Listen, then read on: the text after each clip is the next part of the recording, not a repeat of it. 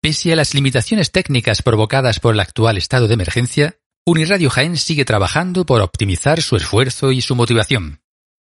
Esperamos disfrute de este programa.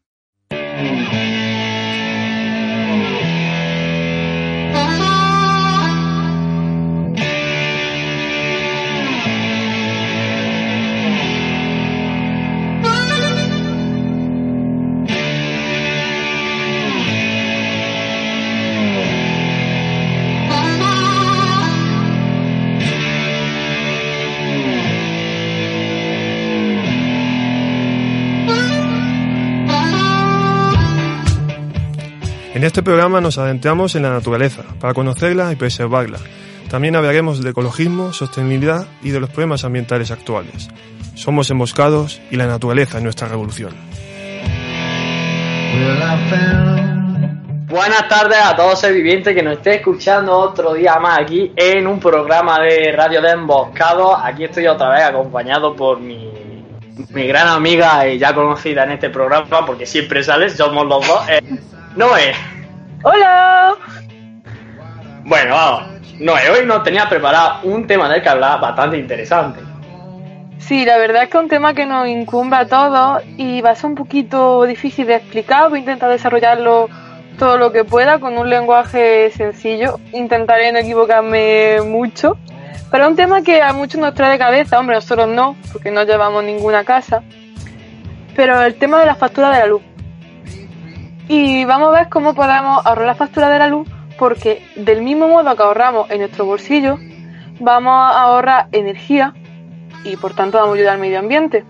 Porque el consumo energético tiene un gran impacto, como ya sabemos, la verdad es que es bastante lógico, tiene un gran impacto medioambiental, más teniendo en cuenta que solemos siempre obtener la energía de empresas como suelen ser conocidas antiguamente como sevillanas, ahora se llama Endesa, Iberdrola.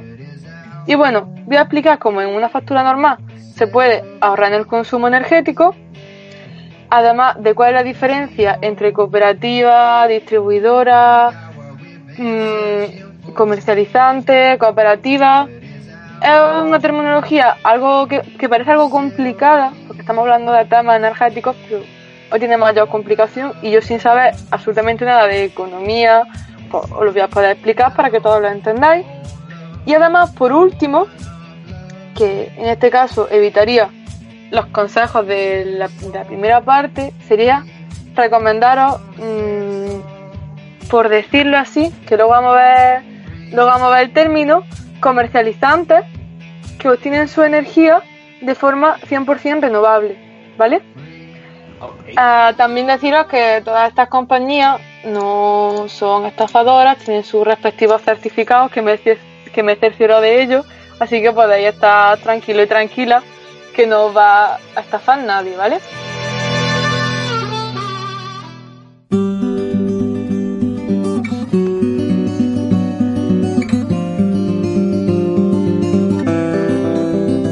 En primer lugar, cómo ahorrar la factura de la luz.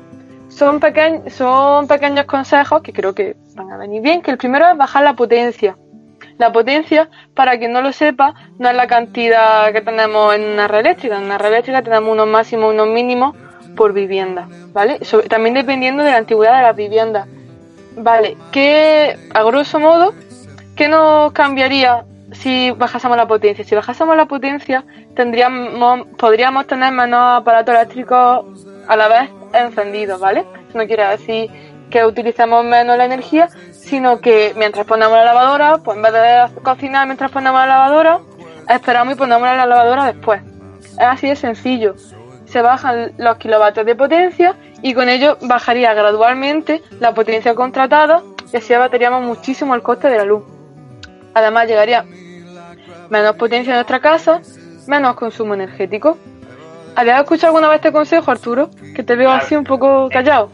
Es que me veo un poco callado porque estoy flipando, ha empezado súper fuerte, o sea, no, no, esperaba, no me esperaba así, eh, ya está. Eh, pues no lo había, o sea, no lo había escuchado nunca, la verdad, pues se ve que voy a tener que investigar para hacerlo yo también aquí. De que yo no te recomiendo que lo hablas con, con tu padre, con tu madre, con quien lleve el tema de la factura de la luz en tu casa, porque son pequeñas cosas que en este punto de los consejos no es necesario cambiarse de compañía, sino llamando a la misma compañía, pues tú cambias a tu, tus condiciones de contrato, ¿vale? Y ahora, el siguiente consejo, que también lo veo bastante bien, sería a solicitar la discriminación horaria. ¿En qué consiste? Que por cierto eso lo tengo también en mi casa y es bastante útil. Como hemos dicho antes, es bueno para nuestro bolsillo y para nuestro planeta. Así que fuera eso de que eh, para ser ecologista hay que, dejarse una millonada. ¿eh? Claro. Es un 2 por 1 ¿eh? Es fantástico. también está el mito ese de que hoy, como, como desvelamos en el programa anterior, los alimentos ecológicos son caros. Ahorrar energía, jo, una, una placa fotovoltaica. Bueno, eso lo vamos a ver después. Por decirlo, he preparado los consejos Arturo de forma gradual. Es decir, este sería como el primer paso para un ahorro energético, luego el siguiente paso y luego ya. Me gusta cómo está, me gusta cómo lo está organizando, eh. eh está quedando, está quedando súper fluido. está quedando súper bien, eh. Bueno, que me he quedado con la discriminación horaria, que no te la he explicado. La discriminación horaria consiste en contratar. A ver cómo lo explico esto. Hay uno, un margen de, si no me equivoco, de 12 horas, que durante el día el, el coste del, del vatio es más barato. ¿Por qué? Porque hay menos gente conectada a la red. El precio de la electricidad fluye teniendo en cuenta tu zona, tu distribuidora, tu generadora, que la vamos a ver eso después, no nos adelantamos, que me quiero adelantar. Pues son horas en las que se consume menos luz, por tanto, al haber menos. Mmm, esto es un tema económico, por favor, Arturo, ayúdame. hay menos demanda, hay más, más oferta, si no me equivoco, ¿no? Es decir, a ver, exactamente, a ver, exactamente, no, es que, a ver, te estás haciendo un poco un lío. A ver, exactamente, ¿tú qué, quieres decir? Hablo de vatio, ah, hablo de vatio de potencia y ahí sí me entero bien, pero estamos hablando ya de precios. Yo te me refiero que durante la, durante la hora en la que la gente consume menos energía, la luz está más barata. Claro, durante, la, durante la hora que la gente consume menos energía, o sea, la demanda está más baja. ¿Mm? ¿Vale? Ya está. La demanda de luz es más baja en esa hora, que tú no estás explicando. Vale. Muchísimas gracias. Ah, claro, ¿por qué? Porque la luz no se puede, se puede almacenar la luz, vale, sí. Pero es demasiado costoso a la gran escala que es eh, para toda España eh, o, toda Europa, depende de cuál sea la distribuidora. Entonces mejor la luz se compra y se usa. Explicado así. Por tanto, si tú contratas una discriminación horaria, depende de la, depende de la, franja que contrates, que siempre suele ser la misma. Depende si utilizas la luz, por ejemplo, en vez de si pones la lavadora a las 5 de la tarde, la pones a las 10 de la noche, va a ahorrar también una cantidad bárbara en tu factura de la luz porque el precio es bastante más barato. Y según datos, con que cambies la hora, con que cambies el 30% de tu hora, ya te sale la cuenta, ya ahorras muchísimo dinero. Decir, que con, aunque lo aunque lo contrates no quiere decir que estás por las noches cocinando o por las noches poniendo la lavadora. No, sino que pequeños hábitos, pequeños electrodomésticos, bueno, pequeños electrodomésticos, sino una lavadora, un lavavajillas, cambias tu horario, sale muchísimo más, muchísimo más barato. Aquí también el impacto medioambiental es el mismo porque sigue utilizando energía, ¿vale? Pero también está bien da consejos para ahorrar. Y bueno, eso es para ahorrar. Y ahora, vale, ya he ahorrado mi factura de la luz, ya he intentado bajar, mm, ya me he quitado potencia en mi contrato, pero yo creo que tengo que seguir haciendo más. Vale. Aquí lo siento mucho, llegan las complicaciones de cabeza, que, es, que es ya no, ya el autoabastecimiento.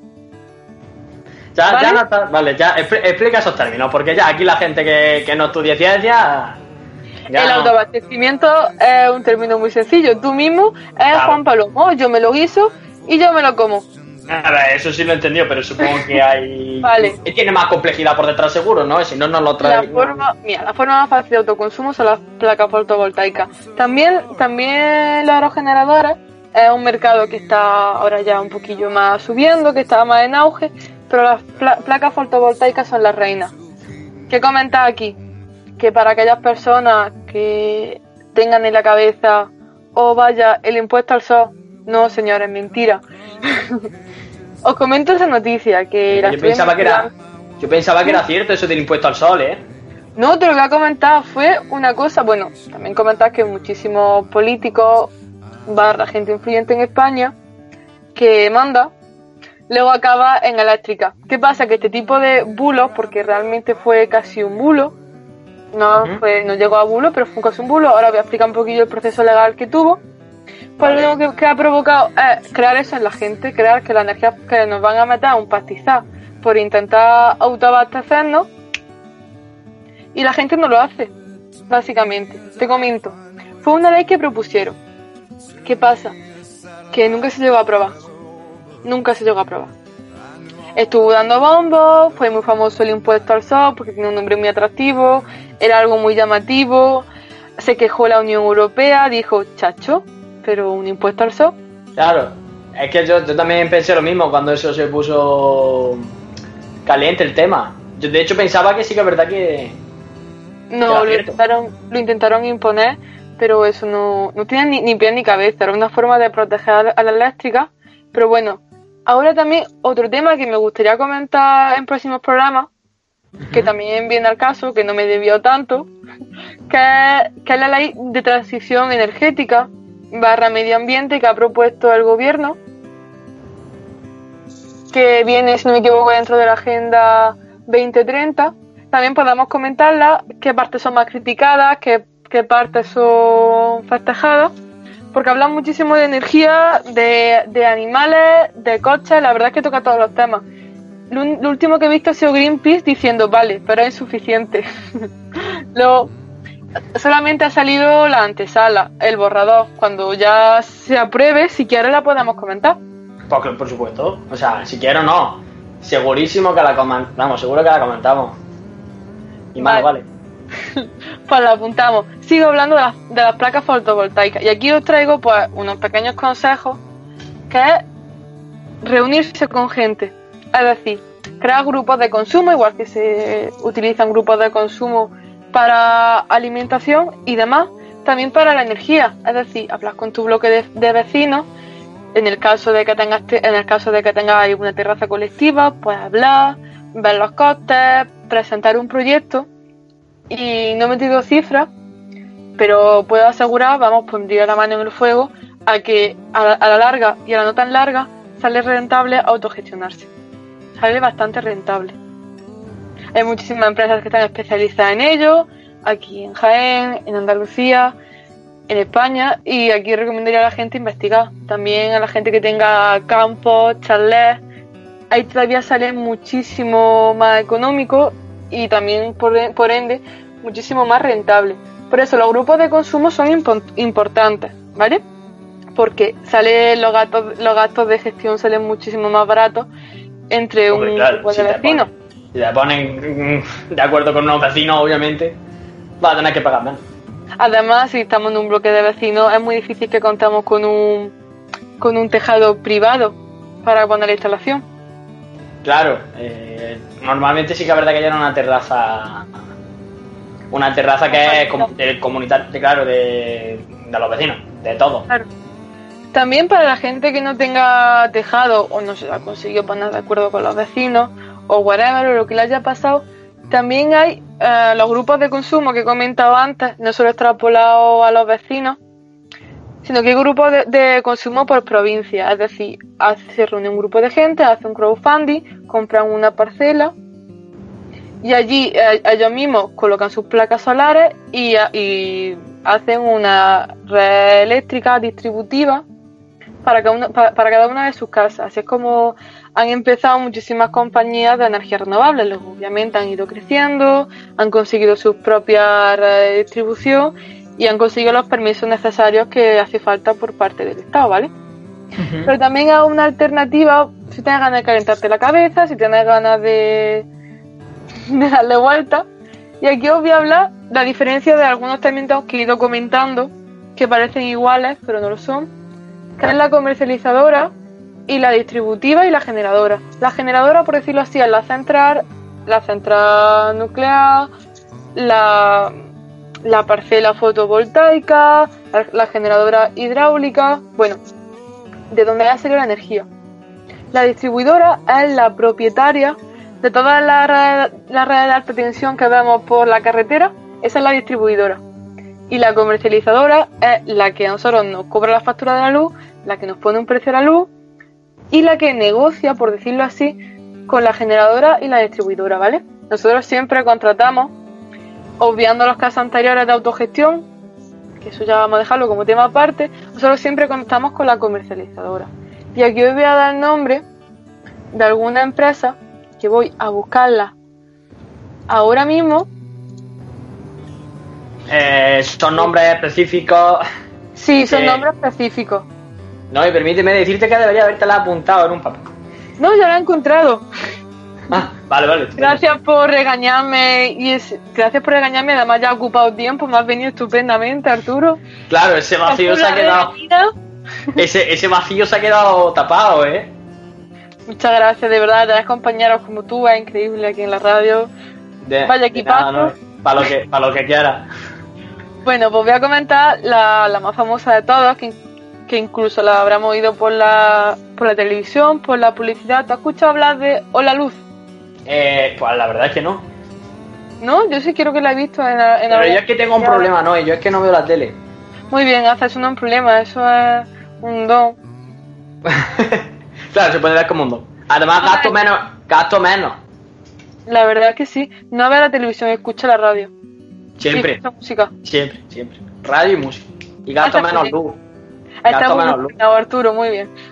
Gracias, no. Bueno, pues para el resto de seres que seres vivientes que veamos la televisión, seguro que hemos visto algún comercial de, Ol- de que sí, que nos venden la, la energía como energía renovable, y sí, es cierto, toda la energía que venden es 100% renovable. Otra compañía sería Gesto Nova, Lucera, y ya está. ¿Ya está? y son 100%, claro, y, y son 100% renovables. Eh, son 100% renovables y, y el Estado las contempla, es decir, que no hay ningún tipo de peligro de fraude, de decir, madre mía, que me está contando? No, eh, qué rollo más raro, no. O la luz, Gester Nova y Lucera. También decir que las grandes compañías como Iberdrola y Endesa, pues a ver, ahí también tengo que comentaros un poquito cómo funciona tienen un tanto por ciento de su producción renovable. Incluso se puede ver las facturas, tú coges la factura de la luz y ves cuál es, de dónde procede tu energía. Y te pone carbón, central nuclear, ah, central hidroeléctrica, ah, eólica. Lo va poniendo. ¿Qué pasa? Que todas estas empresas, con todo este tema de unirse al carro de la energía renovable, de ser eco- eco-friendly, venden bueno, a ver, que quiero decir que, por favor, que esto no es, que no es una moda, que tenemos un problema serio. Claro, por que- eso lo estoy diciendo de forma irónica, porque me parece me parece contradictorio. Porque Endesa y Iberdrola junto a Resols están en el top 3 de empresas que contaminan aquí en España. Claro, es un poco, es un poco contradictorio, sí. Eh, esto de verdad, eh, yo recalco, siempre recalco que no es una moda, que es que como sigamos así, mm, nos quedamos sin plan- nos quedamos sin planeta. es una moda que nos va a salvar de la extinción. Es una muy Claro. catastrofista, muy, muy extremista, pero es que la realidad así de cruda. Bueno, pues también esta empresa, ah, igual que puedes pedir el- la discriminación horaria o, una bajada de potencia, tú puedes pedir unos planes que, cuyo nombre no me acuerdo. Además, depende de la compañía, va- varía el nombre, pero se pregunta, mira, yo quiero que el 100% del origen de mi energía sea renovable. ¿Qué pasa? Que no lo pone por ningún sitio si sube el precio al pedir eso, o baja, o se mantiene. Así que si hay gente que le apetece probar por llamar y preguntar, invitadísima está. Claro, pero eso se pregunta, se nos informa y... Que nos lo diga, o si acaso yo, para cuando hablamos, cuando sigamos con este tema, si seguimos algún día, pues yo me puedo informar también, no hay ningún tipo de problema. Así que es importante. Si no me equivoco, mm, mira, aquí, aquí está. La tarifa de Iberdrola es energía verde, que es la de que, pues, como sabes que ve la televisión, suele vender Iberdrola energía verde. Claro, sus spots son siempre de eso, energía renovable, energía verde. Cuando, si no me equivoco, son un 15% mm, del origen de su energía. Así que también, también invierten muchísimo en marketing. Sí, bueno, sí, eso me lo imagino, siendo... Eso me lo imaginaba. Una empresa muy grande. Bueno, pues hasta aquí los consejos. Creo que ha quedado todo claro. ¿Alguna duda, Arturo? Yo no tengo duda, ahora la gente que tenga dudas, pues que, que pregunte, que se ponga en contacto con nosotros. Claro, Eh, tenemos en nuestro Bo- Instagram abierto. El Instagram, claro, emboscada. ¿Cómo, se- ¿Cómo se llamaba, no? En nuestro Instagram ya hacemos publicidad de nuestro Instagram.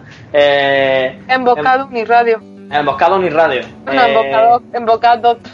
con- claro, con X. Con X. Eh, pues nada, ¿alguna duda por allí? No, si quieres algún resumen súper rápido. Bueno, si quieres hacer un breve resumen para la gente que se ponga a escuchar ahora o. Bueno, para que quede más claro todavía. Claro, Vale. Una vez la factura, eh, con la factura en mano, bajar la potencia contratada y pedir la discriminación horaria. Si queremos ser super ecologistas y esperar que la Pachamama venga y nos abrace, nos vamos al autoconsumo. Yo recomiendo desde aquí las placas fotovoltaicas y más aquí en Jaén. Es decir, es lo más, es lo más óptimo. Y también, si no queremos llegar al autoconsumo por las circunstancias que sean, pero queremos hacer más que los primeros consejos, cambiamos de compañía. Hola Luz, Hester Nova o Lucera. Sé que Hola Luz no es una compañía cara, ¿vale? Porque lo he estado investigando en internet. Tiene tarifas muy caras. Y hasta aquí mi sección.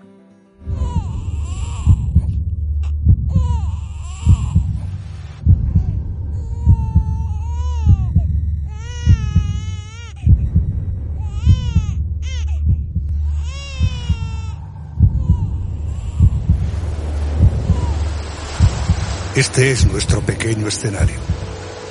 Es nuestra obra de teatro. Nosotros somos los actores. Escribimos el guion y lo representamos.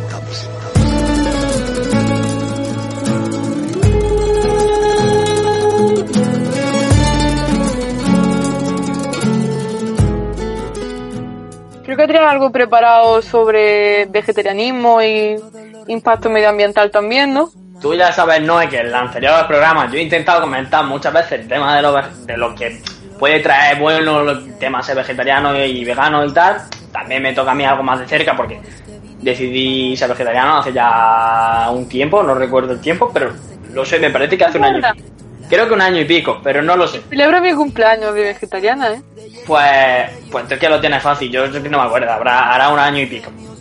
Entonces, bueno, como siempre en los programas anteriores, era como que cada vez que comentaba algo, era, no, lo dice en otro programa, pues ya en este programa voy a sacaros, eh, bueno, voy a hablar un poco de, de cómo es beneficioso, eh, los puntos más beneficiosos que tiene ser vegetariano o vegano.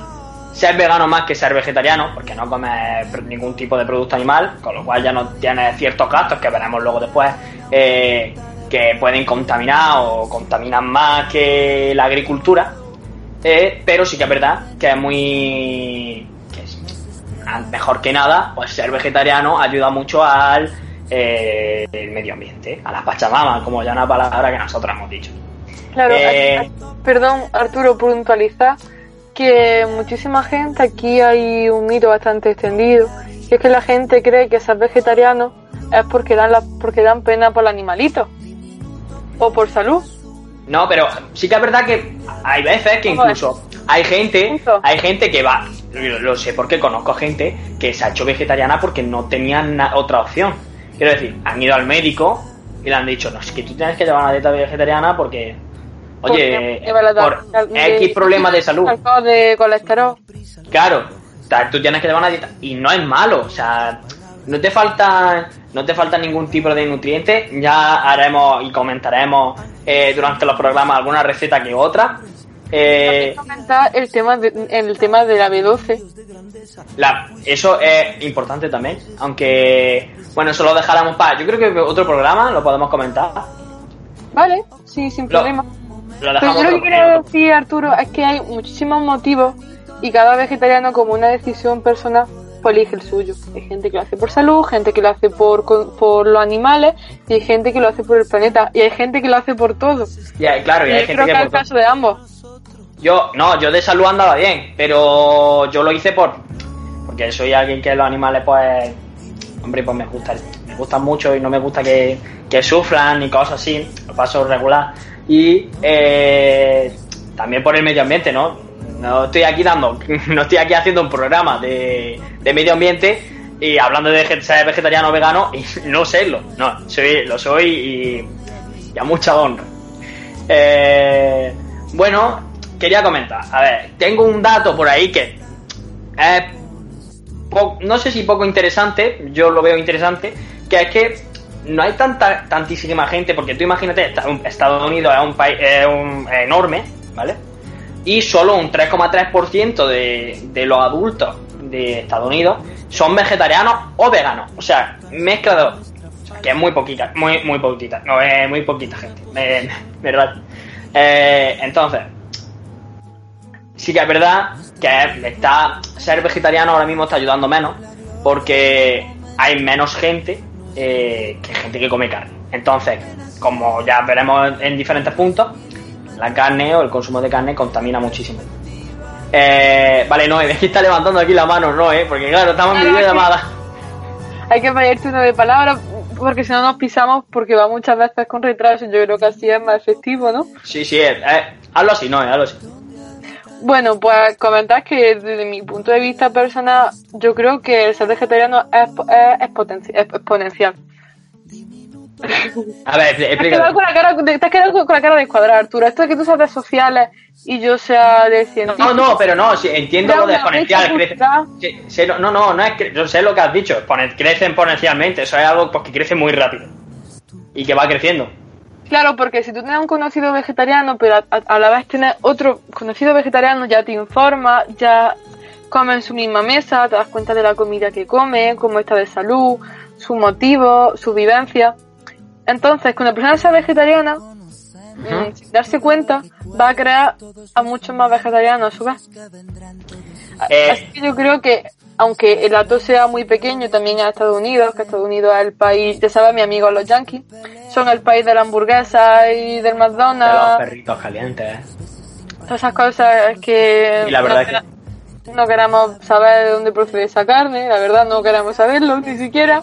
Yo, yo que cuando comía de eso no prefería no saber qué me estaba comiendo, la verdad.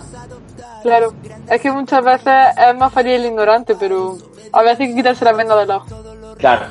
Bien, bien dicho, eso, ap- eso apuntároslo porque es, es importante. Vamos, yo lo que es importante lo que ha dicho no es. Bueno, a ver. El primer punto por el cual ser vegetariano o vegano es beneficioso para el medio ambiente es eh, la disminución, o sea, se disminuye al ser vegetariano, al consumir, al consumir menos, menos gente carne, hay una disminución de, de la cantidad de agua eh, utilizada en la, en la ganadería.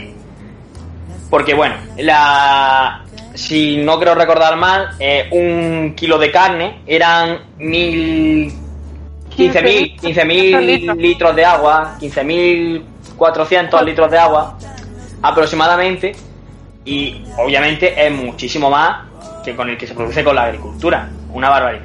Tú hay que tener en cuenta que un animal, para antes de, antes de venderlo, entre limpiarlo cuando ya lo mata y todo, tienes que estar dándole una vida para que crezca y luego venda su carne y tienes que darle de agua. Entonces, y le dan, a ver, eh, suena raro, pero le dan más agua que en realidad de la que necesita. Para que engorde. Claro, para que engorde más rápido. Entonces, por ese motivo, ya sí que es verdad que se, rezu- se reduce el, el consumo del agua. Ya pues, habría más agua para el consumo humano. Eh, luego tenemos. perdón, perdón. No, no, no. que- Co- Comenta, comenta. La persona levantó la mano. Comentar Sí. que, que es agua dulce. Es decir, no es agua salada, No, ni claro. agua embotellada. Entonces, eh, traer tantísima agua de los envases dulces se carga también el equilibrio biológico. Que hay, porque como sabemos, muchísimos envases, muchísimos ríos se están secando porque hay escasez de agua. Solo eso. Claro. Eh, buen apunte. No lo habría dicho yo, pero porque pensaba que se entendía, pero bueno, eh, aquí está Noé con el subrayador. Eh, también hay un, una disminución, eh, bueno, o en el coste de- del combustible. Porque básicamente eh, la carne a la hora de transportarse es más complicado, es más complejo que, que transportarla en... No es lo mismo un kilo de carne que un kilo de hierba. O sea, en plan, ocupa menos espacio. Compre- O sea, todo lo comprime y la hierba al final eh, Claro. ocupa menos. Claro, Entonces es más difícil. A lo mejor donde, donde la carne ocupa dos camiones, eh, lo que es habichuelillas eh, ocupan uno. Claro, y son la misma cantidad, ¿no? De, de kilos.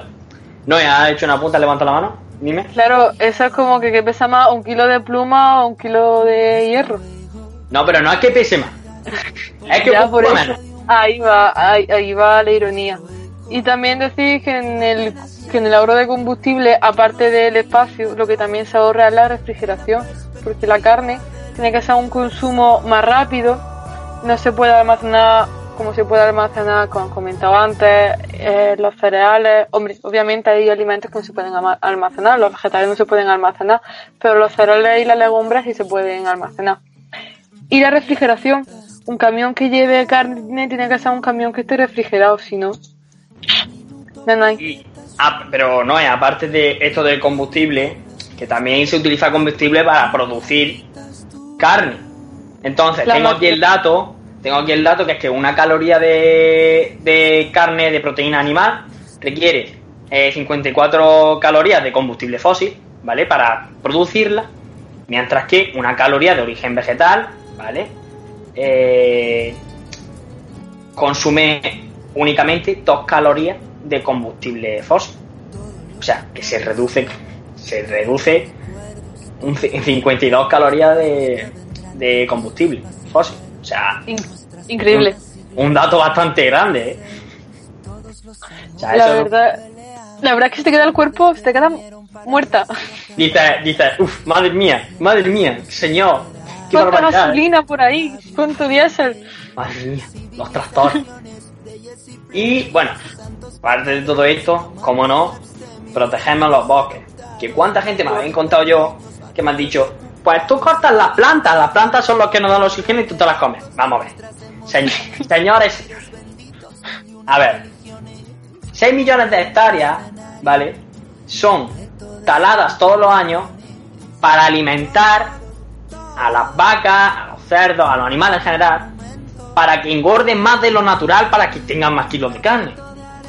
Si el animal anda suelto, va a consumir menos porque va a consumir cuando tenga, cuando tenga hambre una planta y no pasa nada. Claro. Entonces, aquí estamos eh, incentivando, o sea, estamos haciendo un gasto para que el animal crezca más y tener más kilos de carne para vender, que se podría evitar no comiendo carne y 6 millones de hectáreas se salvarían todos los años. Ahora no hay, te doy la palabra. Y además los animales pues comerán de forma pues, más, pues, más distribuida porque los animales no son como nosotros. No viven encarcelados en una parcela, sino que van a comer pues aquí de un árbol, el próximo día van a comer de otro y así. También comentar que también lo- el espacio que se tala de árboles para la ganadería también es para crear nuevas parcelas. Es decir, porque siempre se prefieren parcelas en las que haya suelo fértil para plantar y también la hierba que se comen directamente. No sé si me estoy explicando. Sí, sí, te ha explicado, te ha explicado. Vamos yo. Y, ta- y también decir que el Amazonas, toda la parte que ha sido quemada, también se utiliza pues como ganadería. Que es una práctica muy habitual de ganaderos, de, de la industria de la ganadería, gente sin escrúpulos, que es que ni siquiera busca tierras fértiles, sino que queman bosques, pa- espacios protegidos. Y por consorcios y demás familias, una vez que esté el suelo quemado y no se pueda plantar hasta aquí años, utilizan mientras ese espacio para crear una nueva ganadería. Es curioso. Claro. Eh, uf, ese dato duele, ¿eh? O sea, lo Duele. escuchas y dices, vaya tela. Y todo esto, recordemos que se cortaría si ya no sea vegetariano del todo, pero sí, sí que es verdad que si reduce el consumo de carne, eh, obviamente ayuda a que esto pues no siga así. Y luego, obviamente, y eh, uno de los datos más importantes, seguramente el que más habéis escuchado, es que se reducen los gases de efecto invernadero.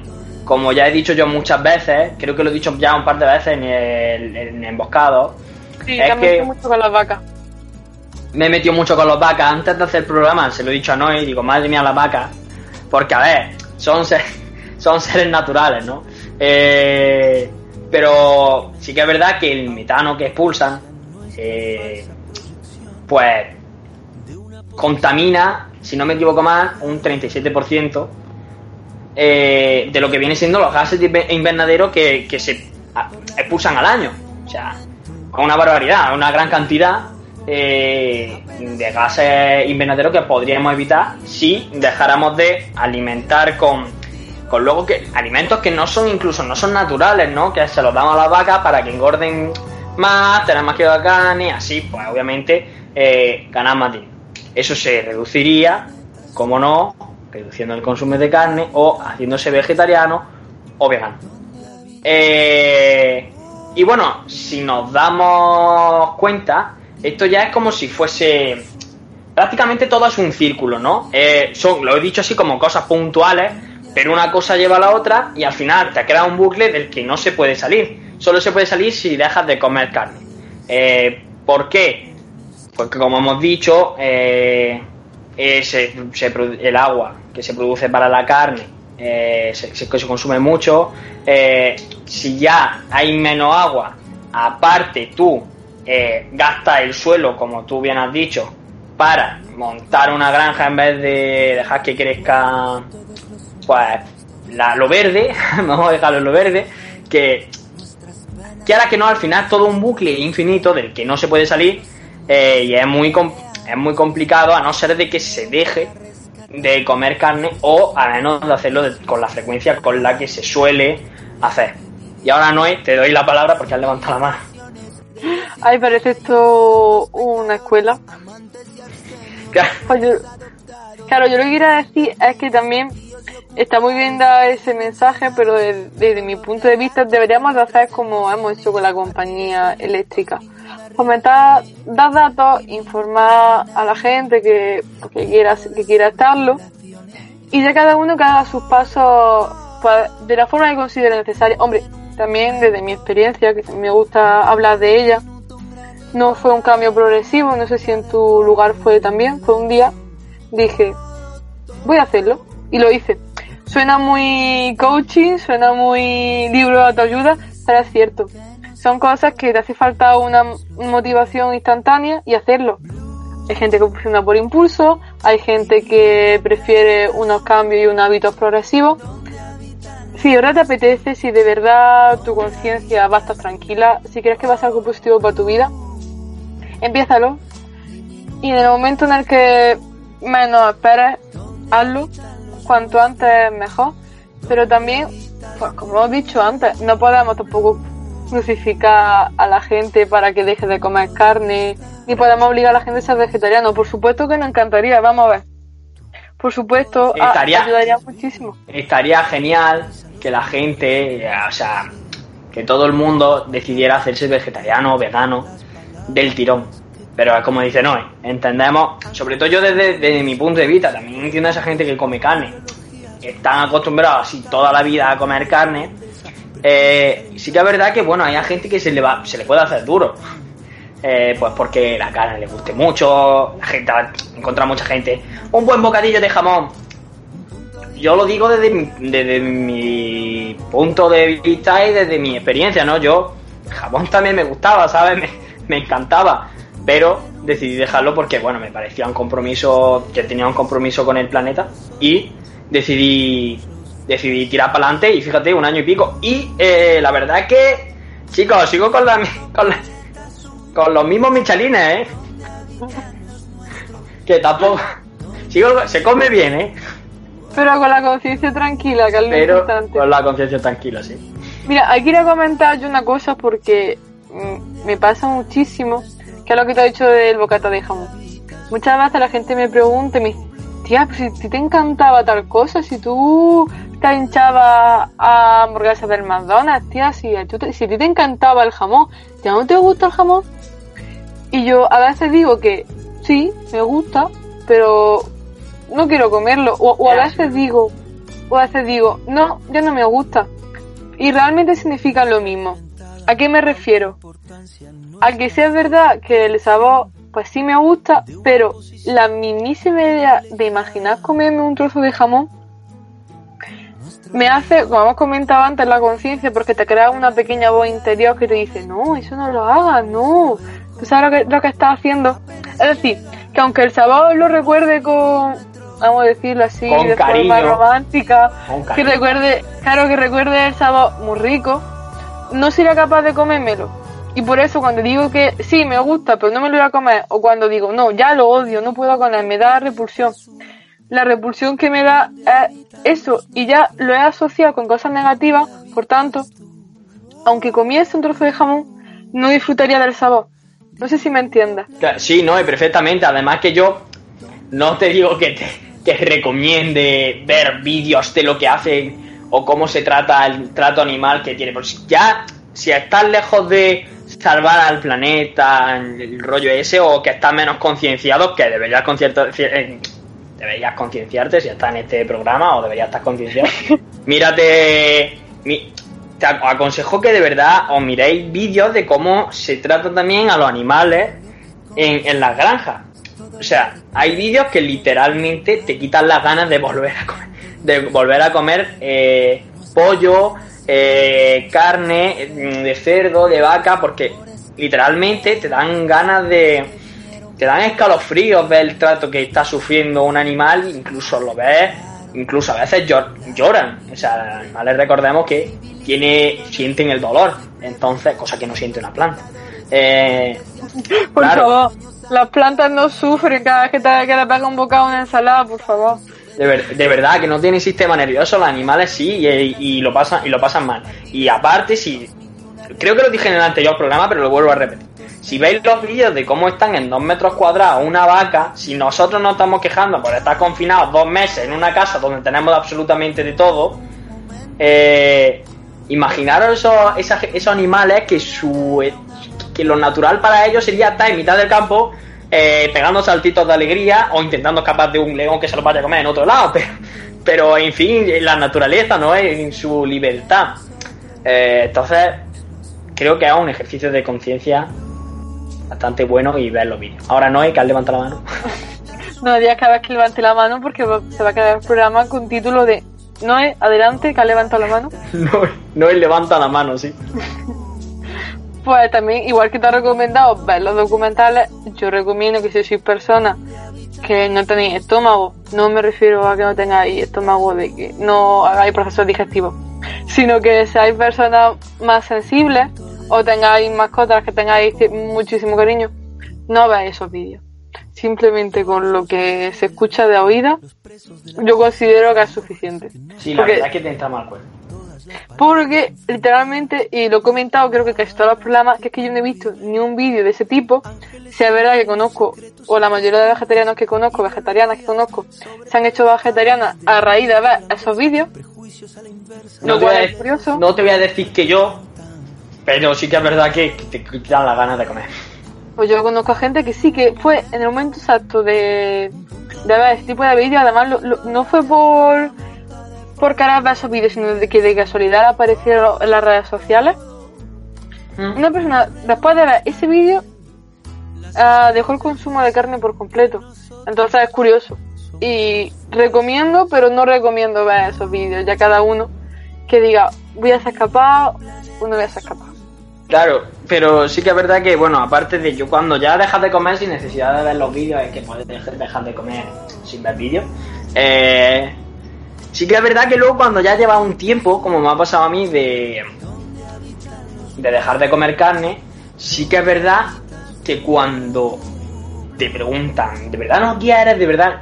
Yo cuando veo el plato y veo el trozo de carne, te lo juro, me imagino al animal vivo en cómo, cómo lo mataban y sabes que eso estaba vivo y que realmente me estoy comiendo, de verdad lo piensas y dices, yo, yo creo que ya es psicológico, pero dices, piensas, me estoy comiendo un cadáver, qué mal, qué mal rollo, qué mal rollo. Perfectamente. Y, y sobre todo lo embutido así que, que no necesita una preparación con fuego ni cocina, que, que coges el trozo de salchichón y lo cortas, huelen, mí ya me da el olor incluso hasta sangre, ¿sabes? A, a- a carne. Y además La muchos carne- llevan carne, llevan, perdón, llevan sangre. Claro, el No, la morcilla. Es, es psicológico, pero no es algo muy extraño. Y bueno, Pues comentar que ya vamos a avanzar un poquillo si quiere Arturo.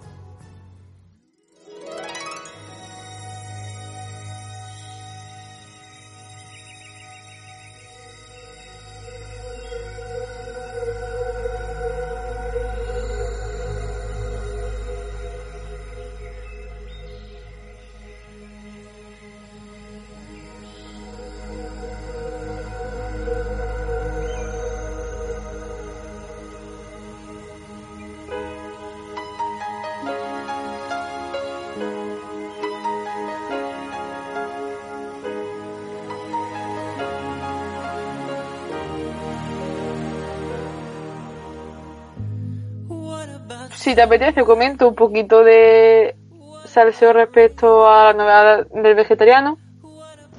Que básicamente así, y así que ahora después acabamos contando recetas. Nos quedan 15 minutillos de programa. Y te quería comentar una noticia que he visto hace poco, que es que la anterior gala de los, de los premios Globo, ¿sabes cuáles son? Eh, lo siento, no, no estoy metido en esas cosas. Bueno, pues están los Oscars y luego también a nivel estadounidense, pero esto más bien es para las producciones que se hacen en televisión, más bien series, bueno, también películas.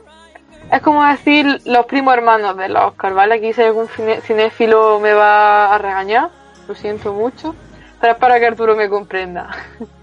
bueno, Vale. pues los globos, el anterior, la anterior gala, el menú fue vegetal, no fue vegano, fue vegetariano, pero la verdad es que es un avance a aquellos eventos sociales en los que parece imposible comer algo que no sea carne o pescado que quiera merluza o ternera.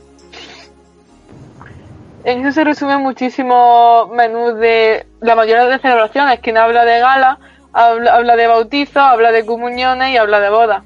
Es algo muy extendido el consumo de carne y que también hay que tener en cuenta pues gente que tiene una dieta. Y aquí con dieta puntualizo, subrayo, como dice Arturo, que dieta no es ponerse a régimen ni bajar el consumo de calorías, sino dieta es que clase de alimentos está habituado a comer, a comer, que eso es un fallo que tenemos nosotros, un fallo que tenemos en el lenguaje. Y se habla, se especula, Arturo, que la próxima gala de los Goya no se va a saber cuándo, tienen tiempo de para pensarlo, Claro, ahora mismo tema del está coronavirus. complicado. Claro, está complicado. Pues también está en el aire de que sea también el menú vegetal, es decir, que ha sentado precedente lo de los globos de oro. Pues mira, está muy bien. O sea, eh, yo creo que al final esta gente que sí que es verdad que quiera o no tienen más influencia la- en cuanto a moda y tal, ya sabes, los influencers y tal, si un influencer eh, es vegetariano, ¿Cómo puede final. ser? Perdón, es que tenía que soltarlo, Arturo sabe que estaba diciendo soltar este dato. Nairobi de la Casa de Papel ha informado en sus redes sociales y lo que no redes sociales que se ha vuelto vegana. eh, pero de la noche a la mañana. No se sabía nada, ni tenía Se intenciones. estuvo, se estuvo informando y dijo, literalmente dice, lo hago por los animales y por el planeta. Y se hizo vegano.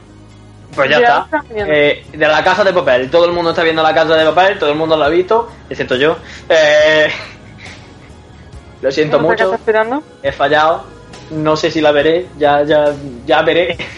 No te preocupes. y eh, es que fíjate, la gente vive comiendo, siendo vegana o vegetariana, ¿eh? Que no, Claro, que y son famosos y pueden trabajar. Claro. Claro, no trabajan tienen, bien, no tienen engañan.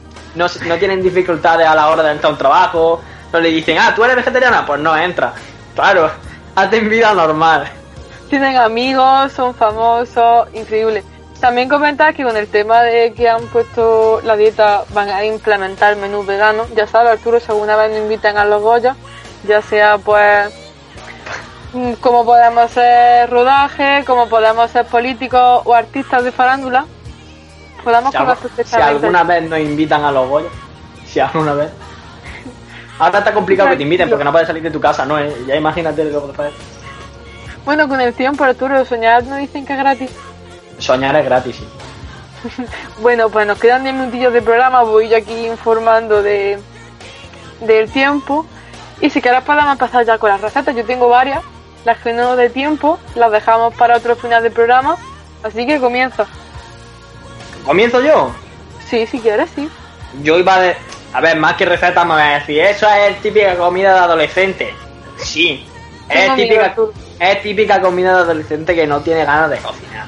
Pero chicos, de verdad, una ensalada de habichuelas o cualquier legumbre con arroz es lo mejor que existe. Siempre y cuando no se le eche, ya bueno, si eres vegano no le echas queso ni ningún producto animal. Y si eres vegetariano, pues le puedes echar queso. Obviamente no le echéis ni jamón de york porque si no dejaría de ser vegetariana, ¿no?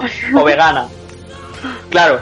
Y para aquellos que dicen es que la proteína que te da la carne, cada vez que mezcléis una legumbre con arroz, os va a dar la proteína, toda la proteína necesaria que te da un filete de carne.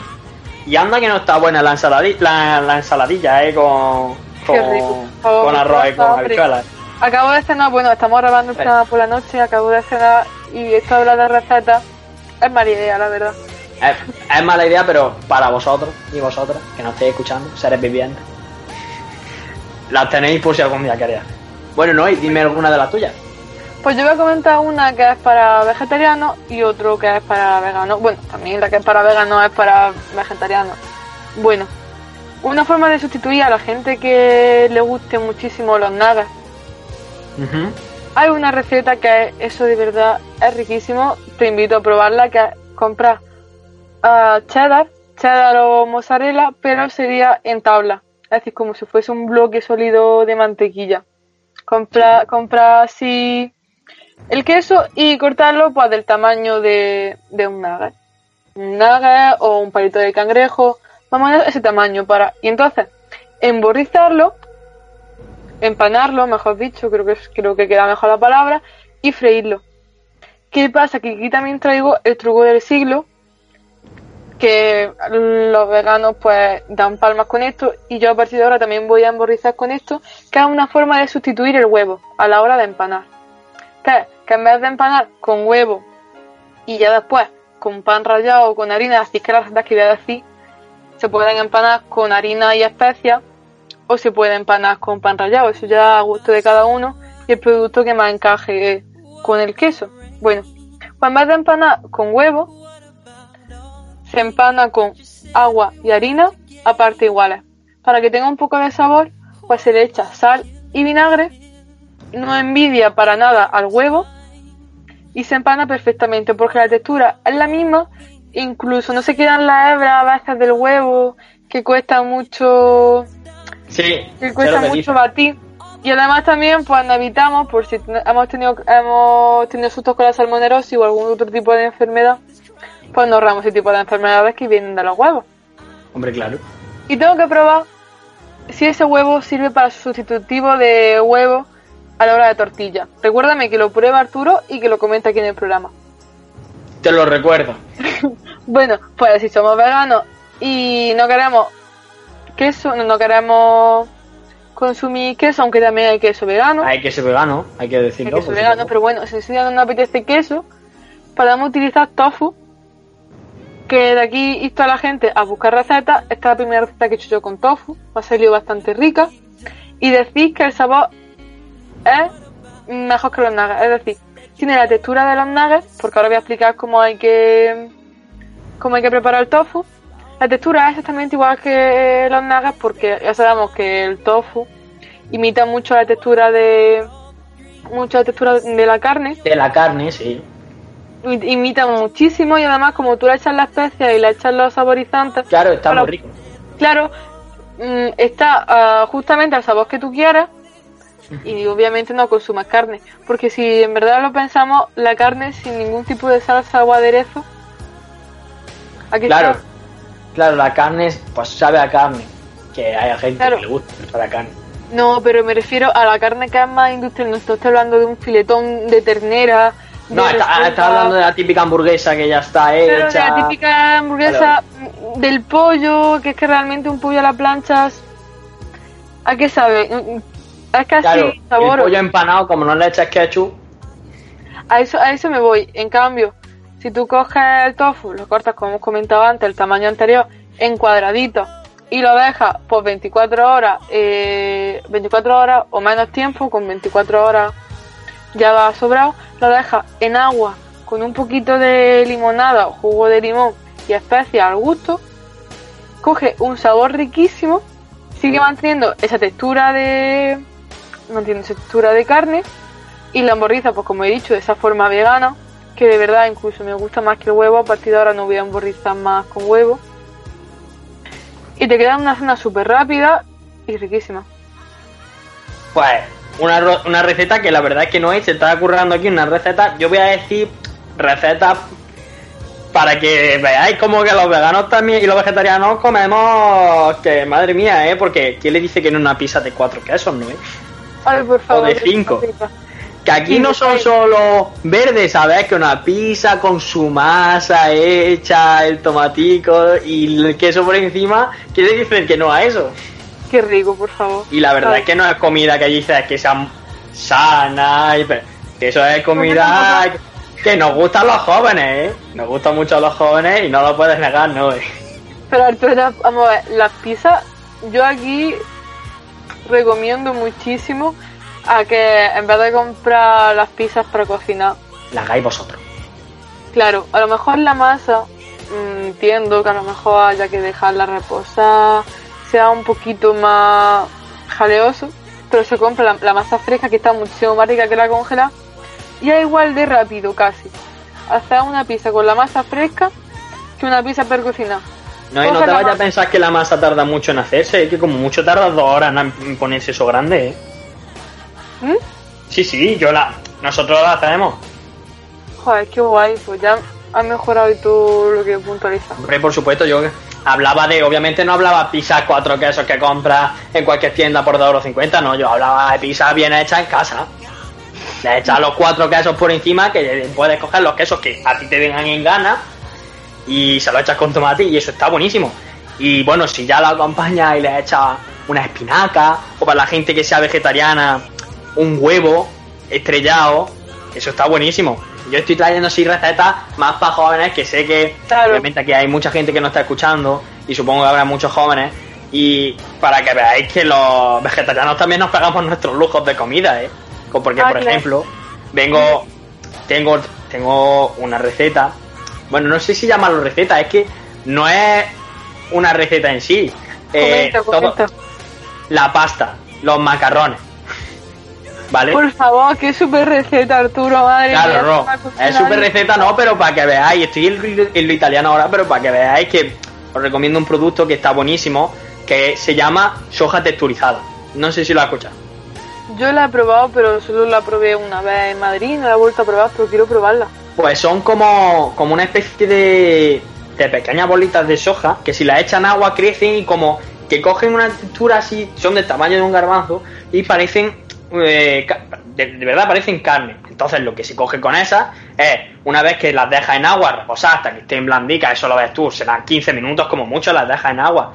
Eh, luego las escurres, bien, las escurres bien y las la, sof- con el tomate en una sartén, sustituyendo la carne.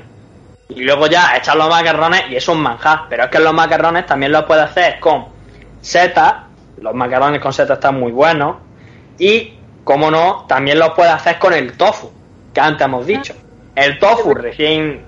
El, to- el tofu, si también lo pones a la plancha o lo fríes, lo cortas a, a tacos, está buenísimo. Y si se lo echas los macarrones con tomate o para los, veget- para los vegetarianos, pues con una bechamel o con nata, que bueno, también está muy bien, ¿no? Y ya pues el queso por encima para que quiera ser, que, que es vegetariano, pues le puede echar queso por encima. Eh, si no, los macarrones con, con tomate de toda la vida, ya hemos dicho que habían productos, que hay productos de que son quesos que, bueno, son veganos, o sea, no son queso en realidad. O sea que también aquí hay para todos los gustos y están muy buenas, ¿no? Esas recetas.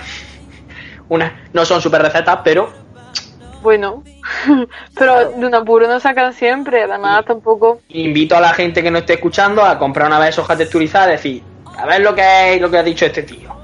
Pues se coge y se compra la soja texturizada y está muy rica. Claro, y aquí también Claro. hablando de pizza, me he acordado a una pizza que probé una vez que la vi y dije, esto va a estar malísimo, pero me lo voy a pedir por si acaso no lo está. Y efectivamente, pues no llevaba razón, estaba riquísimo. Que era una pizza que llevaba era masa fina, llevaba su, su tomate de base, no- como es normal, pero en vez de llevar queso, champiñones, lo que sea, llevaba calabacín encima y miel. Miento, no llevaba tomate frito debajo. O, mm, o llevaba muy poquillo. Total, que era la pizza era básicamente calabacín encima y chorreones de miel. Eso estaba Arturo, riquísimo. Es de las pizzas más ricas que yo he probado. Y la he probado a hacer en casa también.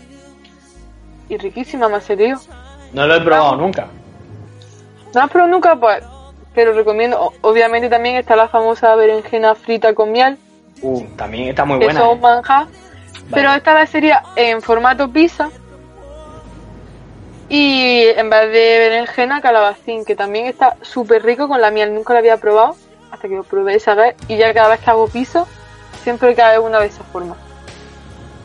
Pues yo creo que con esa receta tan peculiar, ¿no? ¿Cuánto nos queda, no es de programa? Nos podemos Pues ir yendo, ¿no? quedan dos, nos, nos quedan dos minutillos. Si quieres te cuento la última. Ah, bueno, vale, pero es que yo pensaba que al acabar a lo grande es que esta receta me ha reventado la cabeza. ¿Sí? En la vida había escuchado un cal calabacín con miel en una pizza, en la vida, en la vida, pero habrá que Vale, probarlo. pues cuando haga te voy a pasar foto para que te quedes también alucinando. Espero que no sea como la pizza con piña. No, no, no, no, no, no, no, no, no, no, no. Aquí no estamos ganando algún algún hater que otro, pero por favor, la pizza con piña no. Bueno, pero sigamos. Que te cuento rápido que se me acaba el tiempo. Claro, claro, no. La última receta es... eh, ¿Tú sueles comer huevos rellenos? ¿O solías No, comer bueno. huevos rellenos? Eh, solía con tomate y atún. Vale. ¿Lo echas de menos? Eh, no. Joder, pues me, podría haber dicho sí, aunque sea fals- falsamente. Pues hay una solución vegetariana a los huevos rellenos. A la gente que le gusta mucho, mucho, mucho los huevos rellenos y decide hacerse vegetariana o probarlo de otra forma porque ya está muy harta. Que es sustituir el, el atún, que obviamente no es vegetariano, ¿vale? Los pescados no son vegetarianos. Pues de sustituir el atún por zanahoria rallada, está riquísimo, aporta mucho más sabor y nutrientes y además le da un toque crujiente a, a los huevos rellenos. Mira, te invito a que lo pruebes porque si no echas de menos los huevos rellenos normales con atún, a esto sí los vas a echar de menos porque están, para, para mi gusto, incluso más ricos. Pues, pues lo probaré. Yo lo había hecho una vez con tofu, pero estaba rico también, ¿eh? Que las mezclas se Ah, bueno, bueno, bueno, bueno. Pero ojo, que las voy a probar. Pruébalo. Coges las partes, también las yemas las echas en la masa, pones abajo una base de, si no me equivoco, sí, de mayonesa, y por encima, si no le quieres echar más mayonesa, porque la mayonesa también es muy pesada, puedes hacer bechamel. Bueno, encima la bechamel. la bechamel no es tampoco es que sea muy light, ¿eh? A ver, pero Eh, no es. la mayonesa, ¿eh? Eh, yo, no refiero, es. yo me refiero a pesar para el estómago, pero bueno, Vale, ya vale, para sí, sí. los colores. Y también encima de la bechamel, si, que- si quieres echar queso también. Eso ya es No, al gusto del por encima de la bechamel o la, o la mayonesa siempre la ralladura de la yema del huevo. También, también, también. Eso es que se lo he hecho directamente a la masa, o sea, es que qué, qué distintos somos. Bueno, con esta receta ya sí que es verdad que vamos cerrando el programa. Muchas gracias por escucharnos. Otra vez más, aguantarnos, como siempre esto quedará en iBox. Eh, y ya Un está. saludo enorme. Un saludo enorme a todos, es verdad que no hemos saludado a nadie, a Marcos que nos va a editar el programa. Y que paséis una buena tarde. Hasta luego. Hasta luego. from above. When I climbed down to be set free, she took me in again.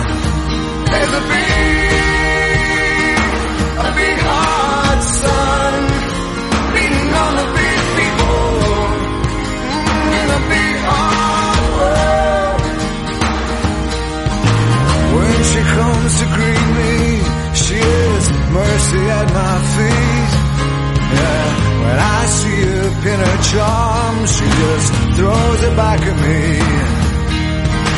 Once I dug in her grave to find a better land. She just smiled and laughed at me and took her blues back again.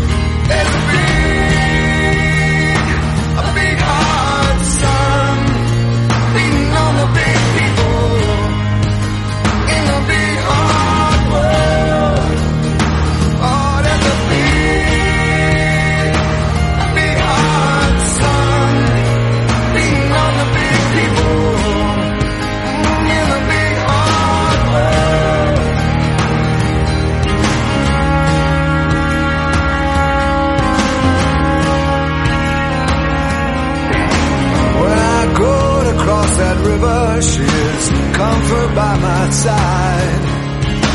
When I try to understand, she just opens up her hands.